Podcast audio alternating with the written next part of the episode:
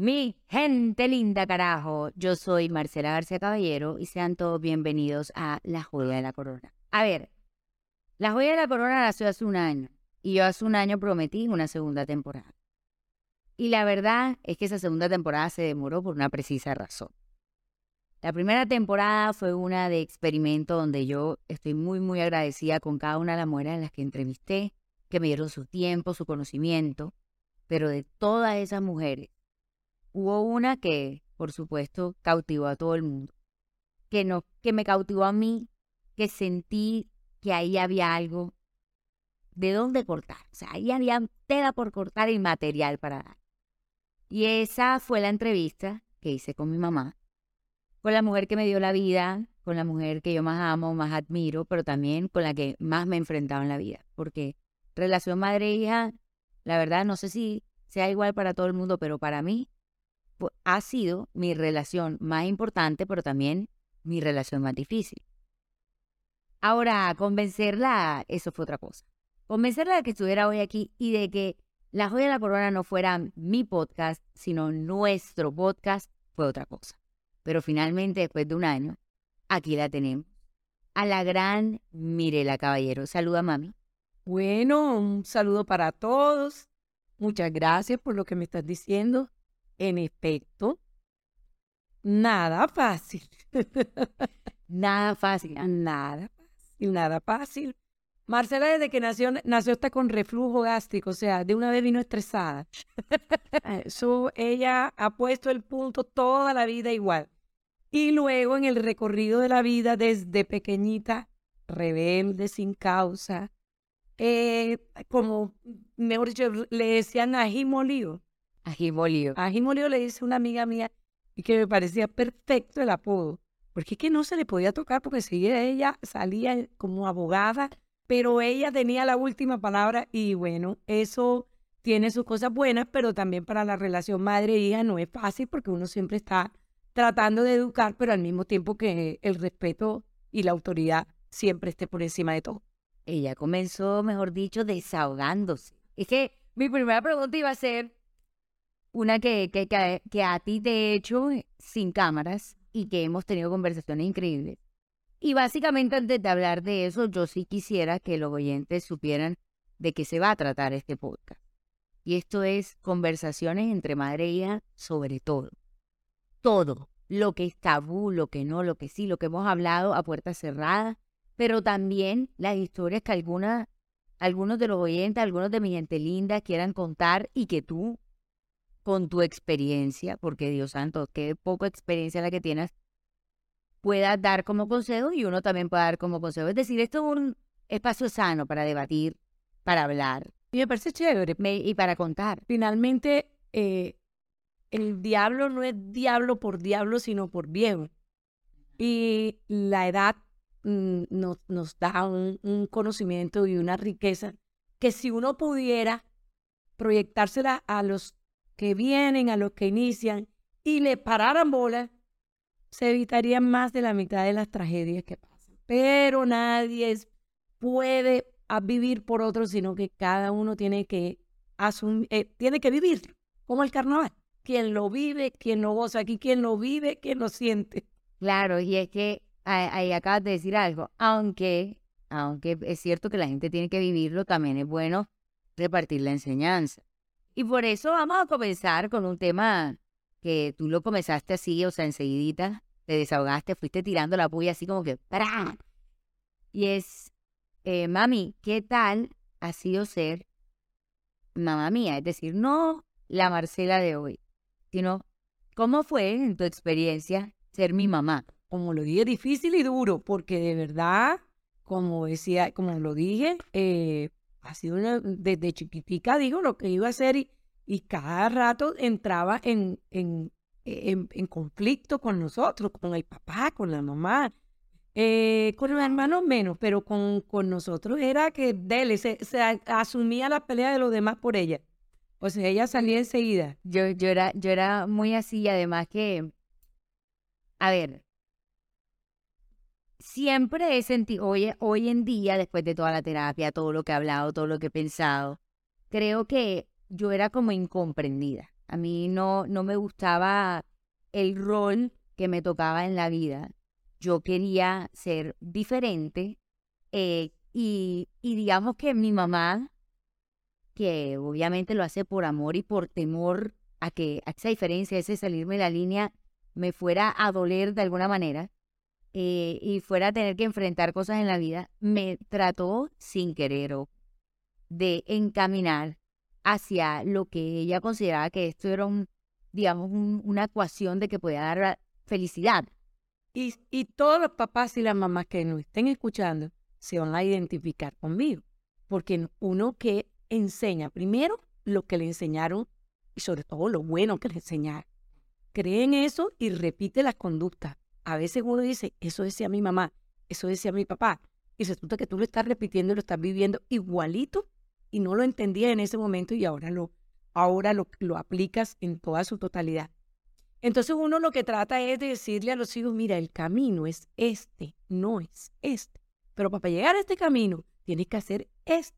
Y ahí es donde, en este punto, donde doña Marcela entraba en conflicto y no aceptaba por rebeldía. Y ahí sí tengo que reconocer, o sea, yo creía que, que, eso es normal y que eh, por ahí que tiene que ser no como dice ella.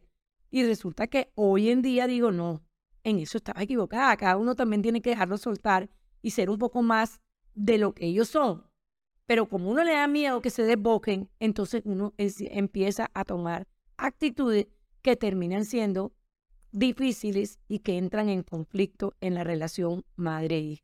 Sobre todo yo te voy a decir algo, y es que a ti te tocó, y al César lo que es del César, a ti te tocó una primera hija muy fácil, muy fácil. Mi hermana mayor Laura, quienes me están escuchando por primera vez, yo tengo una hermana mayor Laura y un hermano menor que se llama Camilo. Y mi hermana mayor Laura fue, sin lugar a dudas, la hija papaya. O sea, suave, suave en todo, fue fácil en todo. Mi hermana se hizo sola, se crió sola. es decir, sí, obviamente tú la criaste y tú la educación que ustedes le inculcaron, pero ella nació grande. Yo decía, o sea, tenía como corazón de 50 años en un cuerpo de 10. Y digamos que lo que tú querías era que yo, no es que fuera igual, tú no me decías, sé igual a tu hermana, sino que obviamente era como veníamos las dos en paquete, nos llevamos dos años y medio nada más. Tú dijiste como, bueno, si me fue bien con la una, con este estilo también me tiene que ir bien con la otra. Es que es más o menos lo que uno está pensando, bueno, este es, el, este es el estilo de crianza que se necesita para que lleguen a buen fin. Pero esta era rebelde por naturaleza, no me dejaba ni siquiera medio, ¿te gusta ese vestido? No. ¿Te gusta? Pues no, o sea, ya era el no, mientras que Laura siempre era el sí. Pues es muchísimo más fácil, además, como te decía yo, y cuando ya lo, lo tengas más hijos, ojalá tuvieras dos o tres hijos, cuando veas lo que pasa entre el primero y el segundo. Claro. Los primeros, no, no, uno no tiene más nada ni nadie en quien pensar distinto a ese hijo. Entonces le metes todo, además quieres ser la supermamá, llevarte los honores, ser ejemplo, porque es que no puedo fracasar, porque si mi mamá le fue mal con fulano, con sultano de mis hijos, de, de mi hermano, entonces tiene que, yo tengo que cambiar y tengo que tratar de que esto, entonces es tanta la, presión que la pobre niña también o niño es mayor es el más exigido. Sí, total. Entonces, como es el, y además abre camino, abre camino. Entonces, obviamente son niños o niñas que, que, se, que se empoderan muy rápidamente y que por lo general son más maduros que los demás. Esto es simplemente por lo general. Que hay de todo y hay, hay, tú le preguntas pronto a una mamá y dice, ay no, a mí con el primero no me fue tan bien como con el segundo, como con el tercero. Que también tiene personalidad. Exacto, pero uno más o menos, lo que sí quiero decirle es que el tiempo que uno le dedica a la primera no se lo dedica a la segunda, ni, ni menos al tercero. Porque tienes que dividir. Porque tengo que dividir el afecto, porque tiene que uno multiplicarse, porque además, en el caso mío, yo también tenía que trabajar y entonces todo eso hacía que el tiempo cada día fuera menor. Era de calidad, más no de cantidad. Sí, eso sí es verdad. Y mi hermana, por ejemplo, que ella fue siempre tan madura, siempre fue muy madura y yo, sin que tú me lo dijeras, yo sentía que yo tenía que ser como ella. Ahora, mi relación con mi hermana es increíble. es mi relación donde yo a mi hermana le tenía un respeto y toda la vida le tenía un respeto inmenso.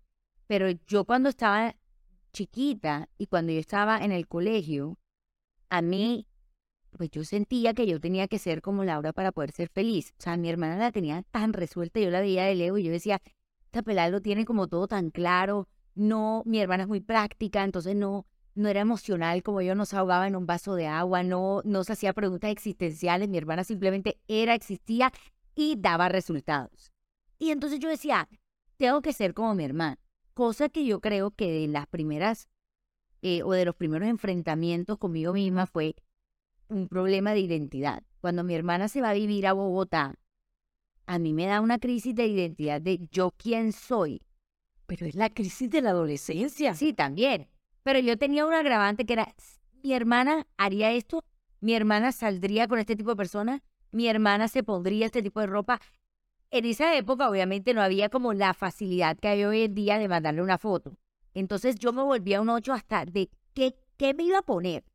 ¿Qué me iba a poner? Porque si mi hermana no estaba para sacarme la ropa, qué inseguridad tan grande. Y yo creo que todo eso se fue uniendo a, un, digamos, un resultado que, que después fue muy doloroso en mi vida, pero lo que sí debo decir es que a mí, y de verdad, a mí, nadie nunca me dijo que fuera como mi hermana. O sea, nadie nunca, ni siquiera, obviamente para ti era fácil apoyarte en Laura, eso sí. Sí, yo me apoyaba en Laura y para ti era, ella era tu admiración. Claro. O sea, a uno tiene, uno tiene eso como hermano. O sea, uno admira a uno más que a otro porque de pronto quiere ser como él. Eso es normal. Eso hace parte de buscar la propia identidad. Cuando tú, en la adolescencia, ¿qué es la adolescencia realmente? Adolecer es dolor a crecer. Claro. Entonces, es como siempre he puesto el ejemplo es, si hay una pareja, ya sea de novio, de esposo de, o pareja como tal, y se separan, ¿qué es lo que tú tienes que hacer? te puedes poner a decir, ay, es que era tan divino, es que se portaba tan bien, es que, porque eso no lo vas a olvidar nunca, tú tienes que volverlo malo, todos los defectos y se los, se los potencialices aún más para que eh, eh, se te salga el dolor. Entonces los, los, los hijos lo que hacen es precisamente eso. Han tenido un amor con uno y una cosa que a uno le parece mentira, el, e, ese estado de amor entre un padre y un hijo. Y le da uno un dolor horrible y ustedes, cuando ustedes crecen, porque ustedes lo primero que hacen es que lo vuelven a uno el enemigo. Cuando ya llegan a los 14 años, bueno, en esa época era como 13, 14 años, ya hoy no sé qué van a hacer porque empiezan como de los 10. Y, y, y era ese, ese buscar quién soy yo. Uno ese quién soy yo lo encuentran muy rápidamente porque lo han trabajado, como en el caso de Laura. Este yo, si era eh, muy perverso porque tenía que empezar por quitarse de encima a la mamá, después quitarse de encima a Laura y volverse ella sola lo que era ella su esencia. Ella cambió de la manera de, vestirse, ella cambió la manera de, de expresarse, de ser, de querer, y fue buscando su propia identidad. Y yo entendiendo poco a poco, con dolor, porque me lo hizo con mucho dolor, eh, entendiendo quién era ella y qué era lo que tenía que buscar de ella misma para volverse la más, la que más quería en su vida, porque es que uno tiene que quererse mucho a sí mismo para poder em, ver la vida de la manera como la quiere ver. Yo, por ejemplo, mami, eh, cuando mi hermana se va, yo a ella sí le agradezco mucho que ella me soltara a mí. Mi hermana a mí me dio muy duro, a mí me dio muy duro que ella me soltara me dio muy duro, pero ella me decía, tú no tienes que ser como yo. Mi hermana nunca quiso que yo fuera como ella, pero nunca. Por ejemplo, cuando yo fui a coger carrera, que yo de verdad le digo a la gente que me escucha uno a los 17 años, hay gente que sabe desde los 3 años que quiere ser, quiere ser médico, quiere ser cirujano tal, y hay gente como yo que no tenía ni idea que quería. Y cuando yo llego a la universidad, yo era muy buena en el colegio. Ah, porque esa era la otra. Yo podía ser rebelde, grosera. Yo cumplía en todo. O sea, yo era buena en el colegio. Eh, llegaba con las mejores notas. Eh, yo nunca, nunca, te borracha. Peleaba todo lo que tú quisieras. Terminaba diciendo una grosería. La dejábamos castigada el fin de semana. Pero ya no se salía del cuarto. Claro. Y entonces, como yo cumplía y yo en el colegio era muy buena, yo siempre pensé que al igual que mi hermana y que tú y que mi papá, yo debía ser abogada. A mí en el colegio me decían, tú eres muy buena, tú tienes muy buenas notas, tú eres abogada del diablo, tú eres no sé qué, a ti te gusta pelear, a ti te gusta defender, tú deberías ser abogada. Y yo era, por ejemplo, presidenta de la Corte Internacional de Justicia de las Naciones Unidas. Fui por tres años. A mí todo se me, digamos que todo me estaban haciendo, nadie me estaba haciendo, digamos. Yo, el entorno era para que yo fuera abogada. Y cuando yo me enfrento a qué voy a escoger de carrera, siendo la, era la quinta, eh, o sea, tenía el quinto promedio de la clase, en una clase como de 70 estudiantes. Entonces todo indicaba que yo debía escoger una carrera seria, sobre todo una carrera como derecho, seria entre comillas, pero eh, sobre todo una carrera como derecho que yo venía a una casa de abogados de la Universidad Javeriana. Y mi hermana a mí una vez me sienta antes de yo escoger carrera, antes de yo presentarme a la universidad y me decía, a ti te gusta esto, esto, esto, esto, porque ella me veía a mí tan creativa, tan artista, a mí me encantaba era estar montada en un escenario. Es más, si yo pudiera volver a comenzar, yo hubiera estudiado como actuación. Yo creo que tú me lo hubieras aprobado, lo que pasa es que en esa época mi papá me lo hubiera aprobado 100%. Mi papá me lo hubiera aprobado. Yo creo que tú en que me hubieras dicho de que vas a vivir, Marcela, que las probabilidades, no sé qué, porque eso sí, como a mí siempre me inculcaron que había que trabajar y que había que ser exitosa, tal vez ustedes siempre se, eh, se inclinaban un poquito a orientarnos hacia carreras que tuvieran, digamos, la ecuación 1 más 1 es 2 y no que fueran un poquito más difíciles. Estas carreras que son creativas siempre eran como que, mm, mm, no sé. De pronto mi papá sí hubiera echado para adelante. una frase que yo siempre le decía, escojan lo que quieran, pero sean los mismos. Sí, yo me acuerdo de mi papá yo diciéndome... No, yo no, yo realmente dejé porque yo sí también tuve lo mismo que tú estás diciendo. A mí también me encasillaron con el derecho. Además, el hecho de que me podía ir para Bogotá porque aquí no había derecho sino una sola universidad. Pero yo sí era convencida de que uno tenía que estudiar lo que le gusta. Digamos que eso permitió que yo pudiera tomar la decisión eh, que tomé, que fue que cuando ya yo me fui a presentar a la universidad, yo escojo comunicación social, porque cuando mi hermana a mí me dice todo lo que implicaba el derecho, o sea, el derecho en su ejerción, o sea, porque ella me decía, ella me decía, ¿por qué vas a estudiar algo que de entrada dices que no te quieres dedicar a eso? Porque esa era la otra. Yo decía, ay, pero yo no quisiera ser abogada. Entonces me decía mi hermana, pero entonces ¿para qué vas a estudiar derecho? Ay, porque a mí me gusta escribir, le decía yo, a mí me gusta hablar, a mí me gusta escribir y a mí me gusta... Y me decía, pero vete para comunicación, pero como me, o sea, en el imaginario yo tenía que la comunicación social era para brutas, porque si te lo vendían como que, ay no, todas las brutas estudian comunicación social. Entonces, como a mí me habían dicho que la que las brutas estudiaban comunicación social, el imaginario social era, ay no, las que van a estudiar a, comunicación social, tronco de paseo. Y yo por eso había dicho como que no, yo no puedo estudiar comunicación social porque eso no es lo que estudiaría Laura. Laura no haría eso. Laura no estudiaría comunicación social. Pero finalmente me, me ayudó mi hermana a entender como que, mira, mejor que coja una carrera así, que va más con lo tuyo, a que te mortifiques cinco años estudiando algo que tú ni quieres ejercer. Ahora, eso es, digamos, otra historia de lo que yo opino sobre la comunicación social hoy. Pero lo que sí puedo decir es que cuando uno hace lo que a uno le apasiona, cuando uno se encuentra cuando uno hace sus pases con lo que es y con lo que no es, cuando uno no intenta ser nadie más, porque no hay nada más difícil en esta vida que fingir ser alguien que no eres, es fácil y a la vez absolutamente doloroso. Porque tú puedes seguir y seguir y seguir, intentar, pero nunca vas a ser igual. Siempre vas a ser la copia barata y nunca vas a poder ser quien eres tú. Pero mientras uno, cuando uno ya lo logra encontrar quién es, hace sus pases y empieza a hacer lo que a uno le apasiona, la vida empieza a coger sentido. Y yo sí se lo agradezco a mi hermana profundamente, que ella nunca me haya hecho sentir como que tienes que ser como yo, sino que al revés, me impulsara siempre a ser tan distinta. O sea, ella me decía, tú eres diferentísima a mí y somos muy parecidas en muchas cosas como hermanas que somos, pero muy diferentes como hermanas que somos. O sea, muy diferentes. Bueno, en conclusión, yo creo que en la universidad lo que le damos es una formación profesional que es lo más importante. De ahí en adelante cada uno puede tener distintos destinos, pero tú, lo, pero que te guste lo que estás haciendo. Puede que sea diferente a lo que estudiaste, porque hasta eso hay que tener en cuenta, no, pues no quiere decir que si yo no me encontré con la profesión que era, voy a ser una frustrada, no. En todo momento hay todo el tiempo para uno identificar dentro y fuera de la universidad qué es lo que uno quiere ser en Igual la vida. la universidad es solamente un pedacito, estoy hablando de la vida en general, es decir, en general cuando estás en la, en la adolescencia, porque aquí nos pueden estar escuchando adolescentes, en general cuando eres joven, en general cuando tienes 30, en general cuando tienes 40, encontrarse uno mismo es un camino bien difícil, pero también un camino donde tienes que aprender a sanar, que es ahora donde quiero terminar este episodio, que vienen muchos capítulos interesantes, pero es aprender a sanar las relaciones importantes, como por ejemplo la relación madre-hija.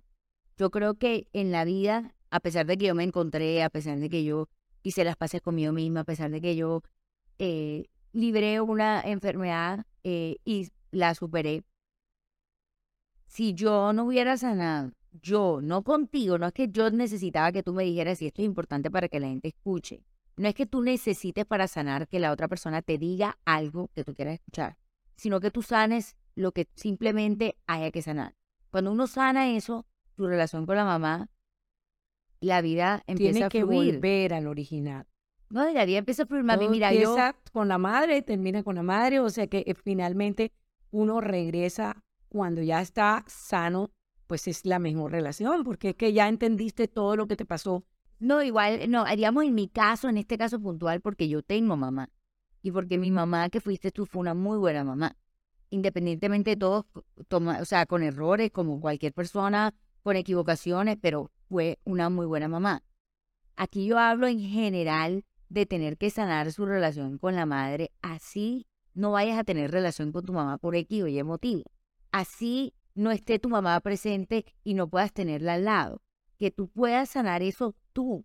Y cuando tú sanas esa relación tan importante y dejas ir lo que ya siempre, o sea, sin lugar a dudas no vas a poder controlar, ni vas a poder cambiar.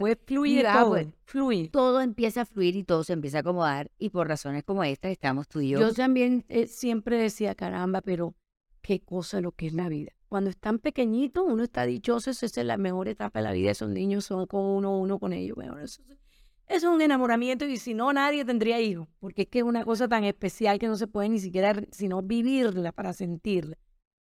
Después viene la etapa de la adolescencia que yo digo, Dios mío, si hubiera unos internados donde uno pudiera meter estos pelados y después que se los entregaran a uno sanito, qué belleza. Y lucha uno tanto tiempo y cuando ya logras que esta personaje ya sea lo que tiene que ser, que entienda cómo fue la adolescencia y que ya pasó la adolescencia, que pasó a la otra etapa, se nos van, nos dejan el nicho vacío, la casa vacía, todo terminó ahí porque ya finalmente ya uno ya es harina de otro costal y ya uno se empieza a hacer es una mamá que mira, observa, puede dar un consejo, pero no toma decisión. Entonces, en ese sentido, yo creo que, que la vida se la pone a uno así para que uno llegue a lo que quiere llegar, porque es imposible uno estar con el cordón umbilical toda la vida. Y de eso se trata. Bueno, y con esta frase final que acabas de dar, nos vamos, mejor dicho, así alto. Vamos a terminar este primer episodio.